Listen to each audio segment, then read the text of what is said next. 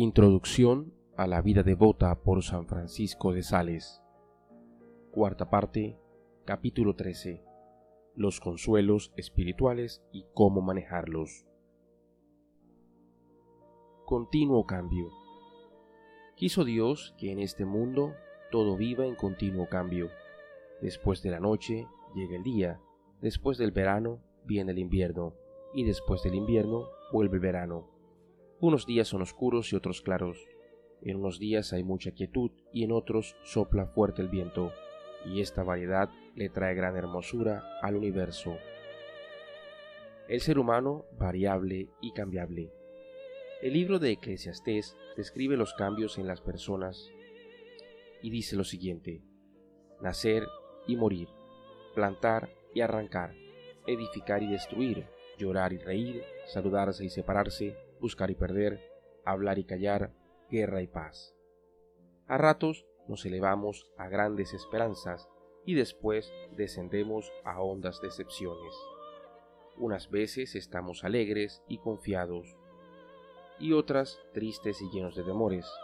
En épocas nos atrae lo bueno y santo por lo agradable que es Dios, y otras veces lo malo y peligroso por lo agradable que es a nuestros instintos y pasiones, siempre variando y cambiando.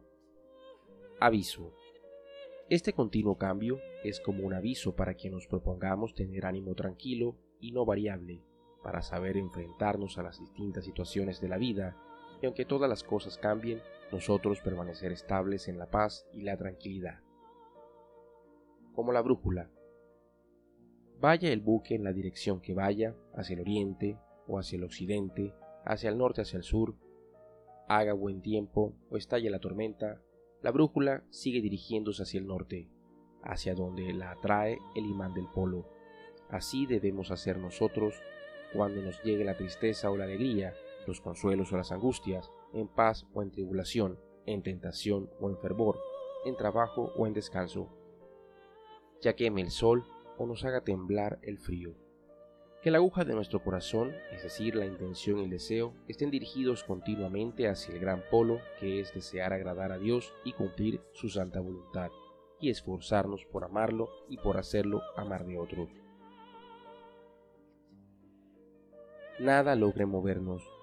Decía el apóstol, ¿quién podrá separarnos del amor de Cristo? ¿La tribulación, la angustia, la persecución, el hambre, la pobreza, los peligros? Ni la muerte, ni la vida, ni los espíritus, ni ninguna otra criatura podrá separarnos del amor de Dios manifestado en Cristo Jesús, Señor nuestro. Como las abejas. Cuando las abejas se ven arrastradas por una fuerte brisa, se abrazan a una pequeña piedrecita en el suelo y así se ven libres de ser llevadas a donde no les conviene. Así nosotros, abrazados al fuerte propósito de seguir amando a Dios y de esforzarnos por hacer lo que a Él le agrada y de evitar todo lo que a nuestro Señor le disguste, permaneceremos firmes en nuestro puesto a pesar de los fuertes vientos de aflicciones, tristezas y sucesos difíciles. Los consuelos sensibles. Al principio de la vida espiritual Dios concede al alma muchos consuelos espirituales, que son como dulces que la atraen. Pero poco a poco le va privando de esos consuelos para que se acostumbre a no amar las dulzuras de Dios, sino al Dios de las dulzuras. Estas dulzuras no significan que ya la persona ha llegado a la santidad. Existen almas que gozan de muchos consuelos espirituales, pero siguen pecando muy lastimosamente, y en cambio otras almas ya no sienten ningún consuelo al rezar, pero viven en gracia de Dios sin pecado grave. El caso de Saúl. El rey Saúl, cuando supo que David, a quien él perseguía a muerte, tuvo una ocasión en la cual David pudo matarlo y no lo mató, al saber este acto de nobleza, Saúl lloró de emoción y conmovido lo llamó, Hijo mío, y le anunció éxitos para el futuro, pero siguió persiguiéndolo y buscando quitarle la vida. Es verdad que Saúl tuvo sentimientos de alegría, de gratitud, de admiración hacia la nobleza de David, pero no por eso dejó de perseguirlo y de tratar de matarlo. Así sucede frecuentemente a ciertas personas. Al considerar y meditar la bondad de Dios y la pasión y muerte de Jesucristo, sienten grandes ternuras y derraman copiosas lágrimas, y lanzan suspiros y entonan fervorosas oraciones. Cualquiera diría que estas personas ya están muy adelantadas en santidad. Pero cuando llegan las tentaciones y las pruebas, se conoce que estos actos de fervor eran como esos goterones de agua que caen en pleno verano, que no logran penetrar en la tierra ni sirven para que los vegetales crezcan. Estas gentecitas suspiran de emoción ante una escena de la vida y pasión de Cristo, pero cuando se trata de que devuelvan siquiera un solo peso de lo que han robado o de que dejen de hacer negocios ilícitos, ahí sí son duros como una piedra. En cambio, otras personas quizá no sientan tantos consuelos y emociones espirituales, pero siguen firmemente sus propósitos de hacer siempre lo que Dios quiere y de evitar lo que a Él le disguste. Eso sí es lo que verdaderamente vale. Como los niños. Un niño llora cuando ve que mamá derrama unas gotas de sangre por la pequeña cortada que se ha hecho, pero luego cuando ella le pide que le regale la manzana que tiene en su mano, patalea y chilla, pero no se la regala. Así nos pasa con nuestras emociones. Al contemplar la pasión de Cristo lloramos, y ese llorar nos puede hacer mucho bien. Pero si Él nos pide que renunciemos a un afecto sensible que nos hace daño, ahí sí que nos negamos y no renunciamos a eso. A los deseos y pequeños placeres no estamos dispuestos a renunciar. Entonces resulta que todos estos sentimientos son superficiales y son como juguetes de niños y no tienen valor para crecer en santidad porque se quedan en solo sentimentalismo.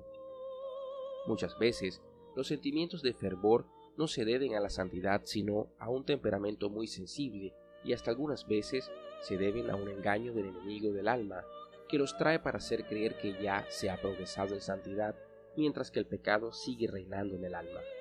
El valor de los consuelos espirituales. El menor de los consuelos espirituales que Dios nos regala vale más que la más grande diversión del mundo. Los regalos que Jesucristo da al alma son mucho mejores que los más fuertes licores de gozo sensual que el mundo puede ofrecer, y cuando el alma ha gustado los consuelos que ofrece Cristo, ya los placeres del mundo le parecen amargos y repulsivos como ajenjo, como la hierba que se mastica. En algunas regiones los campesinos mastican ciertas hierbas que les quitan el cansancio y el hambre, y les proporcionan fuerza y energía para emprender largos y fatigosos viajes. Algo parecido sucede con los consuelos y fervores que regala Jesucristo. Sirven para tener ánimo y seguir subiendo cada día hacia la santidad sin cansarse ni desanimarse. Son como una muestra o señal de lo que serán los consuelos que tendremos en la eternidad feliz. ¿Cómo diferenciar los útiles de los dañosos? Filotea, alma creyente, hay dos clases de consuelos espirituales. Unos que son provechosos para el alma y que vienen de Dios y otros que son dañinos y pueden venir de los enemigos de la salvación. Para distinguirlos basta ver los frutos que ellos producen. Buena señal. Jesús decía, por sus frutos los conoceréis. El corazón es bueno si tiene buenos deseos y los buenos deseos nos llevan a realizar buenas acciones. Por lo tanto, si nuestra emoción y los consuelos espirituales que tenemos nos hacen humildes, pacientes, tratables, caritativos y compasivos para con el prójimo, más fuertes y fervorosos para vencer las malas inclinaciones y concupiscencias o malos deseos, más constantes en cumplir bien los deberes de cada día, más obedientes con los que nos mandan y más sencillos y menos complicados, entonces sin duda, pilotea, alma que amas a Dios, esos fervores y consuelos vienen de Dios. Mala señal. Pero si los consuelos y fervores que sentimos nos vuelven fisgones, agrios, criticones, discutidores, quisquillosos y duros con el prójimo, y si nos hacen creer que ya somos pequeños santos, y no queremos dejarnos dirigir por nadie sino por nuestro propio criterio, y no nos dejamos corregir, entonces sí, indudablemente esos consuelos y fervores son falsos y dañosos. Jesús decía que un árbol, si es bueno, no puede producir frutos malos. Conocido es el caso de aquella monjita que por recibir consuelos y fervores especiales empezó a creerse una gran santa y terminó volviéndose hereje protestante. ¿Qué hacer cuando nos llegan? Cuando nos lleguen especiales fervores y consuelos espirituales, tengamos cuidado para no ir a pensar, soy una persona muy buena. En cambio, seamos muy humildes delante de Dios y digamos, oh, qué bueno es nuestro Señor al regalarme estos consuelos a mí, que no me los merezco. Y recordemos que la santidad no consiste en tener consuelos o sentir fervores. Reconozcamos que el recibir esos consuelos y dulzuras no significa que nosotros ya somos buenos, sino que Dios es muy bueno. Reconozcamos que si nos llegan estas consolaciones y dulzuras, es porque todavía somos niños en lo espiritual y necesitamos de traerles consuelos. No consideremos solamente lo que valen estas dulzuras que nos envía Dios, sino la inmensa bondad de nuestro Señor que nos las concede. Pensemos, ¿para qué me habrá dado Dios estos consuelos y dulzuras? Seguramente para hacernos mansos y amables con todo mundo y muy agradecidos con Él, para que obedezcamos los mandamientos de Dios y cumplamos su santa voluntad. Por eso, el día que recibamos algún consuelo espiritual, mostrémonos más diligentes en hacer el bien y en ser humildes. Aceptemos que algunas épocas no se nos concedan estos consuelos y fervores, tanto cuando Jesús nos lleva al monte Calvario o cuando nos lleva al monte Tabor, digámosle, qué bueno es, Señor, estar contigo, ya sean los dolores del Calvario, ya sean las alegrías del Tabor.